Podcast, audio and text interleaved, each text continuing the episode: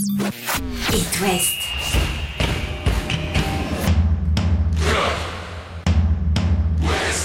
Cop West. Chaque lundi et jeudi à 20h. Simon Rongoat, Catel Lagré. Bonsoir Catel Lagré. Bonsoir Simon Quel Renoir. bonheur de te retrouver au micro pour euh, parler foot ensemble. Enfin, pas que foot, un peu arbitrage aussi euh, dans ce Cop West particulier en débrief notamment euh, du résultat nul du FC Nantes à Nice. On va aussi commencer par un derby en jusqu'au Stade Rennais qui s'est joué dans les dernières secondes. Ce penalty en Ce faveur des, Rouges et Noirs. Lorient accroché pour la deuxième fois, deuxième nul. Qu'est-ce qui se passe à Lorient? Ils En auraient, tous les ils cas, ils pu gagner, on va le dire. Évidemment. Et puis, la renaissance du Stade brestois, des sourires, une victoire et la machine brestoise qui est relancée. Voilà le menu de ce Cop West. Chaque lundi et jeudi, C'est Cop West sur It West. Avec ce Angesco Stade Rennais pour débuter, Catel, le score final de buts 1 ne dit pas comme ça a été difficile pour Rennes de gagner. Oui, euh, c'est sûr que les Rennais ont un peu galéré euh, sur euh, ce match. Ça a été euh, laborieux. Victoire à la dernière seconde, un penalty de Mayer. Euh, c'est un match que Rennes devait gagner, que Rennes aurait pu perdre, mais que Rennes a gagné quand même. Euh, grâce donc à, à ce penalty, à l'apport du banc, puisque c'est euh, Ablin C'est vrai. euh, qui provoque le penalty et au talent de Mandanda, passeur décisif une, une nouvelle fois. C'est Gouiri qui avait ouvert le score. La, première mi-temps était pas terrible, mais quand même ce but. Ce premier but du, du Stade Rennais Pépite. est encore de toute beauté. C'est magnifique. Euh, alors, comment vous dire euh, Ça part euh, d'un 6 mètres de Mandanda. Euh, neuf joueurs touchent le ballon. Et plat du pied de Gouiri après un régal de feinte de Martin Terrier, voilà. Mais c'est vrai que sinon dans le jeu rennais, faut reconnaître qu'il y avait, il y avait quand même peu d'impact, un peu d'imprécision, un peu de fatigue peut-être ou un peu de suffisance. On ne sait jamais trop dans euh, dans, dans ces cas-là, mais c'est important de savoir gagner des matchs comme ça sans être brillant. Sans surclasser l'adversaire, tu prends 3 points. C'est ça, et ce sont des matchs que Rennes aurait sans doute perdu la saison dernière. Le Stade Rennais est quatrième désormais, mais à 3 points seulement du deuxième, le Racing Club de Lens. hein. Rennes euh, connaît une série incroyable, 12e match consécutif sans défaite, 9 Six victoires. Victoires, six victoires toutes compétitions confondues Oui, consécutives. 9 victoires, 3 nuls hein, sur cette Ouais, série de, de 12.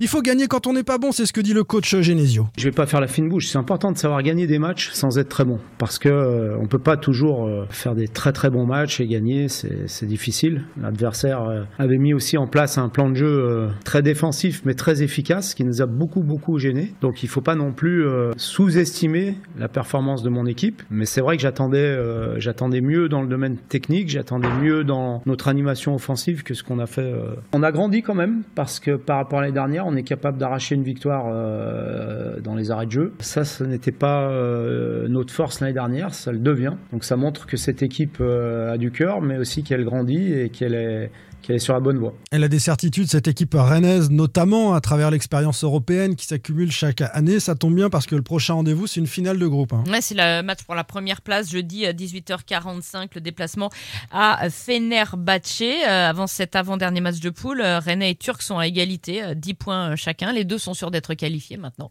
Qui va prendre la pole pour sortir directement Et puis le prochain match de championnat, ce sera Montpellier. Il restera ensuite un déplacement à Lille. Montpellier en difficulté, hein, Bah, surtout, oui, bon puis- moment puis pour les très amoindri, très Ouais. amoindri, des blessés, des suspendus, en veux-tu, en voilà. Il y a encore des points à prendre pour les Rennais qui sont sur une moyenne de 2 points par match. Allez, côté Angevin, maintenant, le SCO est désormais lanterne rouge, hein, pas aidé par le sort sur ce match-là et plombé quand même, il faut dire, par sa défense une nouvelle fois. Alors que globalement, défensivement, ça avait été plutôt pas mal. Angers a un point seulement du, du 16e Strasbourg. Franchement, sur ce dégagement de Mandanda dont tu parlais tout à l'heure, le ballon, il est euh, jouable pour euh, Ibrahim Amadou. Mm. Il apprécie mal la trajectoire, donc il s'arrête un peu, puis finalement il se rend compte qu'il est pris par la distance du ballon, Abiné passé entre temps, et il commet une faute qui aurait pu lui valoir un carton rouge d'ailleurs, et il plombe son équipe clairement avec ce, ce penalty dans les dernières secondes. Baticle, le coach, a aimé l'implication de ses joueurs, même si ça se termine un peu comme d'habitude, une défaite. Sur l'implication des joueurs, il n'y a rien à redire. Pour moi, le nul est mérité, même si on a eu une première mi-temps difficile. Mais il restait ses arrêts de jeu et un, et un dégagement du gardien pour nous mettre à défaut. Le résultat est cruel. La prestation et l'animation défensive est encourageante.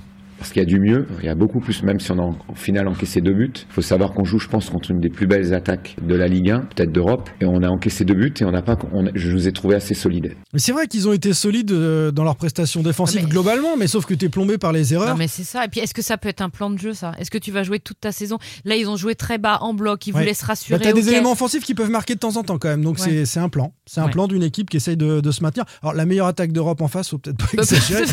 C'est pas Lewandowski et le. Barça. Oui, c'est ça, j'ai deux, trois noms C'est quand même. pas à mettre Alain en- des City, enfin, mais bon, c'est vrai que Rennes a une belle attaque. Oui. Enfin, moi, ce que je vois, c'est que le calendrier d'Angers jusqu'à la trêve internationale, Ouais. c'est Monaco-Lens-Lille. On en parlait la semaine dernière avec Adrien Huneau. Euh, si t'es décroché là sur la trêve du mondial, ça va être très compliqué. hein. En bas de classement, cela dit, personne n'est décroché. Il y a toujours habituellement une équipe à cette période de, de la saison qui est, qui est très très bas avec deux ou trois points. Là, tout le monde a 8, 9, 10 points. Donc ça va être un, un sacré match pour euh, le maintien. Euh, C'est Monaco à Monaco. hein, le prochain rendez-vous sur le Rocher dimanche à 15h. Les Merlus, Cal, qu'a-t-elle? On ose open Oh dire là là, c'est la crise. Deux matchs nuls consécutifs. Est-ce que c'est vraiment un coup d'arrêt pour Lorient? Mené euh, deux fois au score, on va quand même dire que les Merlus ont su réagir à chaque fois. Eh oui. C'est un signe.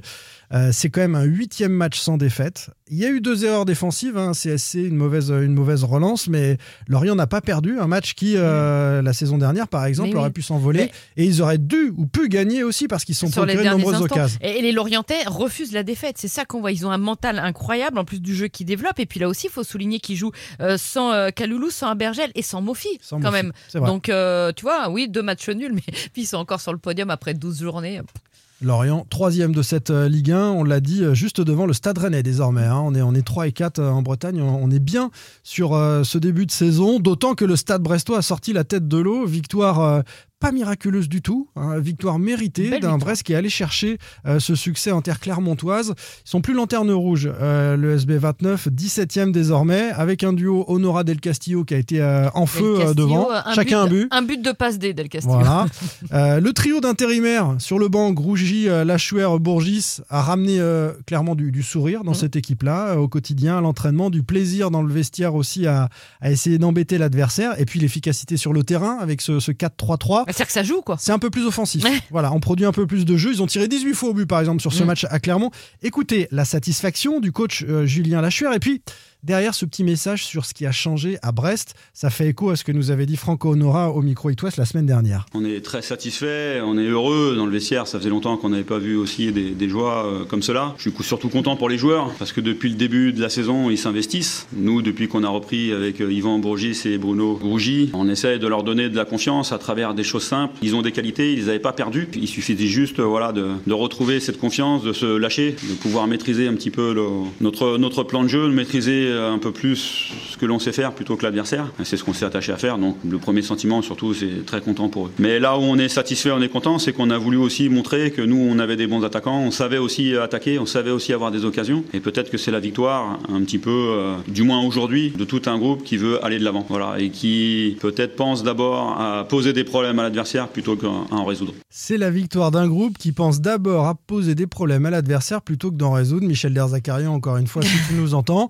c'est ce que nous avait dit Franco Nora et, aussi à, moindre mot euh, Pierre Lesmelou. Avec Derzakarian, on étudiait beaucoup l'adversaire, comment le contrer, contrecarrer, bien défendre, etc. Là, on propose quelque chose offensivement et euh, tout le monde adhère et ce groupe euh, bah, va peut-être s'en sortir comme ça parce que ces trois points ils font du bien et dans ce classement très serré maintenant ils sont 17e. Ouais, hein. alors je sais pas quel est le plan du SB29, euh, jusqu'à quand il veut maintenir ce trio, jusqu'à quand, enfin, qu'est-ce qu'ils ont comme plan pour, si pour ça marche, et qui. si ça marche. Mais en tous les cas, nous, Simon, on les connaît, ces trois, ce trio magique, Bourgis, Grougy, Lachuer, et ils ont évidemment les qualités au moins humaines pour Mmh, bien remettre ce groupe sur les rails et un groupe qui footballistiquement a du talent.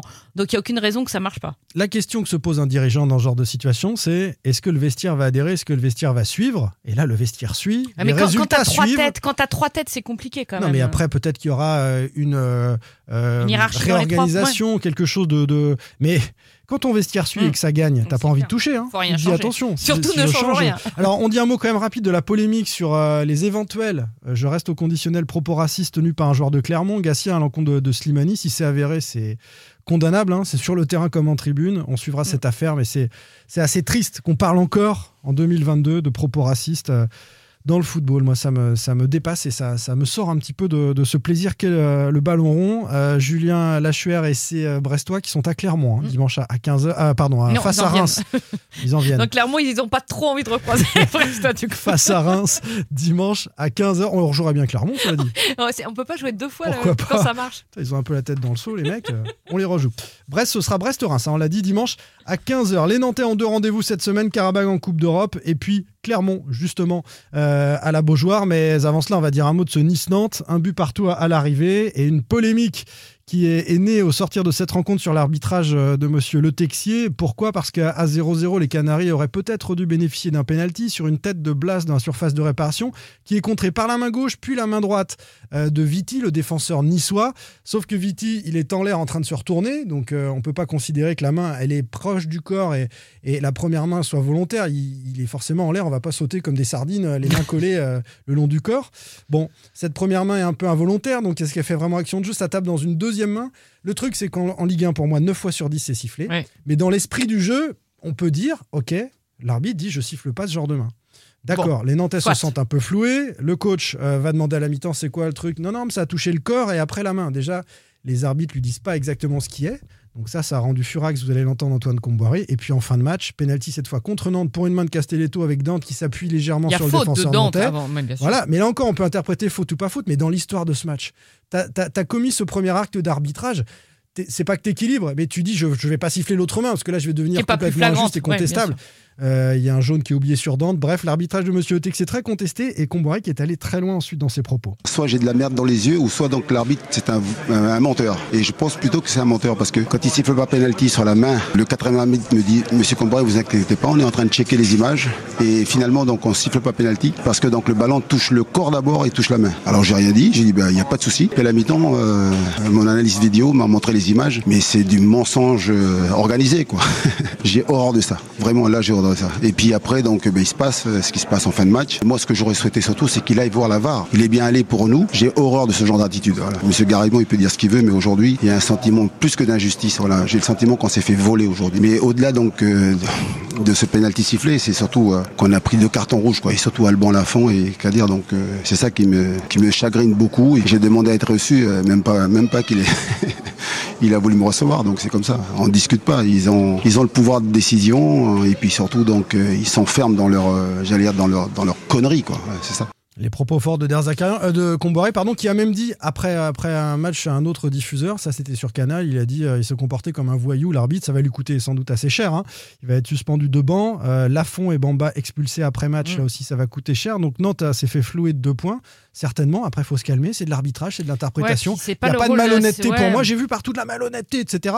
Non, l'arbitre a été mauvais et son De interprétation la- de est contestable. l'incompétence, sans doute. euh, de Contestable la- à, répétition. Ouais, c'est ça. De l'incompétence, sans Il doute. ju- De la je t'annonce qu'il il arbitrera plus Nantes. hein. Oui, c'est possible. Ça, ils le remettront plus avec Nantes euh, avant au moins plusieurs années. Mais- hein, mais- monsieur mais c'est vrai que- Si l'arbitre au plus haut niveau. un coach qui, qui tient ce genre de propos, euh, bah, c'est délétère, c'est contre-productif. Et quand il va se passer après en match amateur le dimanche, quand on va Bah s'en oui, prendre aux arbitres, bah oui, mais quand, quand Boiré euh, voilà, s'en prend comme ça avec véhémence, voilà. J'ai lu après aussi euh, le Texier Rennais, ah, ça explique tout. Non, alors ça c'est pareil, ce genre de mélange, euh, parce que le Ouais, Rennais, il va aller euh, Moi, mal. je rentre pas sur ce terrain-là. Voilà, mais, enfin tout ce qu'on a lu sur les réseaux hier tu soir, en fait, Mais tu sais quoi, Catel Le problème, c'est que l'arbitre, il a pas de micro. Mettez un micro aux arbitres qui viennent expliquer leurs décisions. On est d'accord, pas d'accord, et on verra la malhonnêteté Mm. ou pas. Mm. Quand, quand il explique au, au coach, mettez un- voilà, on veut savoir ce qui se passe. Et ensuite, il faut recevoir le coach, il faut Mm. recevoir Comboiré pour lui dire voilà pourquoi j'ai arbitré et tout. C'est vrai qu'ils Il sont dans pas leur été tour bon. Il n'a pas été bon. Les arbitres sont parfois mauvais, euh, parfois à répétition, mais on peut pas, euh, on peut pas les accuser de malhonnêteté ou de vouloir plomber un club. Les Nantais vont payer cher, en tout cas, avec des suspensions à venir pour, euh, on l'a dit, au moins Lafont, Bamba et peut-être Comboiré. Ce sera pas en Coupe d'Europe, tout le monde sera là face à Karabakh jeudi à 21h. L'occasion en gagnant de se donner une chance de finir encore deuxième et sinon peut-être aussi d'être déjà qualifié pour la troisième place et continuer en Europa League conférence pour les Canaries qui recevront Clermont dimanche à 15h. On avait beaucoup de choses à dire, on a tout dit. Qu'a-t-elle À jeudi, on sera dans l'avant-match de Coupe d'Europe pour les Nantais notamment et pour euh, les Rennais, ce sera en plein match. Bonne soirée. Retrouvez demain matin votre émission Cop West en replay sur itwest.com et sur l'application itwest. Cop West est votre émission. Prenez la parole et posez vos questions aux pros de la saison. Sur It West.